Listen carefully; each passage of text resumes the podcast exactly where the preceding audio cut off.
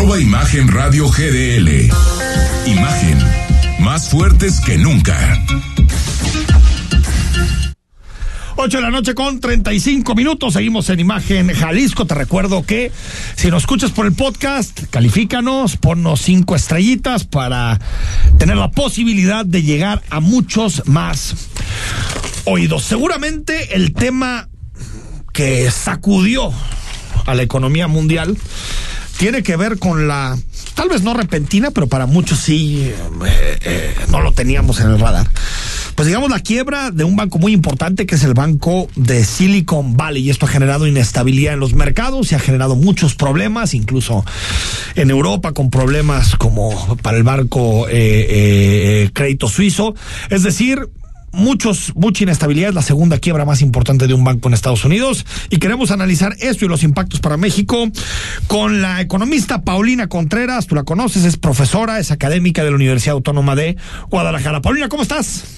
Hola Enrique, con mucho gusto de saludarte, como siempre también saludos a Rodrigo y pues como bien comentas, en efecto fue el evento que causó eh, impacto en la semana en el ámbito pues eh, bancario, en el ámbito financiero, en los mercados, porque pues no se veía necesariamente eh, venir tan fuertemente. Sí, por ahí ya se habían hecho algunos reportes de Silicon Valley en donde mostraba esta dificultad de liquidez, pero creo que vale la pena ir explicando un poco por partes qué fue lo que sucedió y de entrada decir quién es o quién era como tal. Bueno, al final pues ya se ha comprado, HSBC ha, hecho la compra de, de Silicon con Valley eh, eh, Bank por un eh, dólar prácticamente, pero ¿qué, ¿dónde estaba parado, digamos, este banco? Pues es un banco regional. en Estados Unidos están estos grandes bancos que todos conocemos, pero también hay estos bancos regionales que operan por ciertas zonas, este evidentemente asentado y enfocado en la zona de Silicon Valley para emprendedores y empresas dedicadas justamente al tema pues tecnológico. Entonces sus clientes eran eh, o son pues eh, todos estos emprendedores, startups dedicadas al tema eh, tecnológico. Y a partir de esto pues surge toda esta bomba que estalló pues prácticamente desde el viernes. Entiendo, entiendo que el problema, Paulina, fue que buena parte de las inversiones que tenían estaban planteadas a largo plazo y que de pronto hubo pues mucha desconfianza de parte de, de, de los inversionistas, de quien tenían sus depósitos, de los fondos, y se corrió la voz de que estaba teniendo problemas y tal corralito argentino empezaron a sacar el dinero, ¿no? Sí, más o menos así fue, o sea, en efecto tuvo todo el, inicio del problema, digamos, pues justamente estas inversiones que los bancos pueden hacer, invertir sus reservas, o sea, pueden prestar dinero, sí, pero también pueden invertir sus reservas. Sí. Y en este caso, Silicon Valley lo que hizo fue, eh, Silicon Valley Bank, lo que hizo fue invertir en bonos del tesoro que ciertamente son seguros en el sentido de, eh, pues, seguros de que te los paguen, pero también hay un riesgo inherente a la tasa y, y trato de explicarlo en qué sentido. Bueno, estamos hablando de una inversión que se hizo en su momento cuando las tasas eh, que eh, pone la Reserva Federal de los Estados Unidos estaban más cercanas a cero y con vencimientos a largo plazo. Hoy las tasas están más eh, en Estados Unidos están más cercanas al 4%. Por lo tanto, si tú quisieras vender los bonos que compraste hace algunos años cuando tu tasa era más cercana a cero, pues tendrías minusvalías porque hoy esos esos bonos valen cercanos al 4%. No son, digamos, pérdidas si no las vendes. Es decir, si tú te esperas a que el bono pues siga el paso del tiempo, eventualmente podrías recuperar eh, eh, el valor del bono pero si tú vendes ese bono que tú tienes y lo vendes a un precio más caro de lo que tú lo compraste, en efecto estarías cristalizando las pérdidas. Y entonces resultó que eh, pues los inversionistas o los ahorradores del Silicon Valley Bank, pues es un sector que ha visto, digamos, complicado el último año y muchos de ellos empezaron a requerir liquidez. Quisieron sacarla y se dieron cuenta que no había la liquidez suficiente porque Silicon Valley Bank justamente tenía buena parte de esa liquidez en inversiones a largo plazo y entonces pues al quererlas vender para poder tener recursos lo que iba a suceder es que iba a tener importantes pérdidas. Y evidentemente el tema se corrió con rapidez porque hoy prácticamente pues todo corre eh, eh, en, en, un instante por los medios de comunicación, las redes sociales y entonces se generaron retiros de, eh, de los depósitos de 42 mil millones de dólares tan solo en unas horas.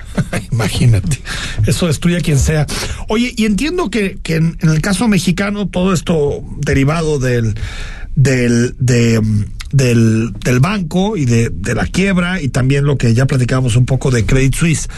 Eh, eh, a, a, México nos agarra en, en, en, buen momento, es decir, los bancos no tienen ese problema, tienen buenas reservas y por lo tanto no tenemos un problema replicable a lo que sucedió en estos dos bancos, ¿no? Así es, eh, tenemos buena capitalización en los bancos, pero también tenemos buena regulación en los bancos, sí. porque aquí lo que además pasó con Silicon Valley Bank es que eh, pues también falló la regulación al no darse cuenta que pues no tenían como tal eh, la liquidez suficiente para poder eh, otorgarle a sus clientes. No ocurre así en todo el sistema eh, bancario estadounidense porque los grandes bancos sí tienen más regulación y más restricciones, pero estos bancos, digamos, medianos o eh, regionales son un poco menos observados y pues es ahí donde falló la regulación.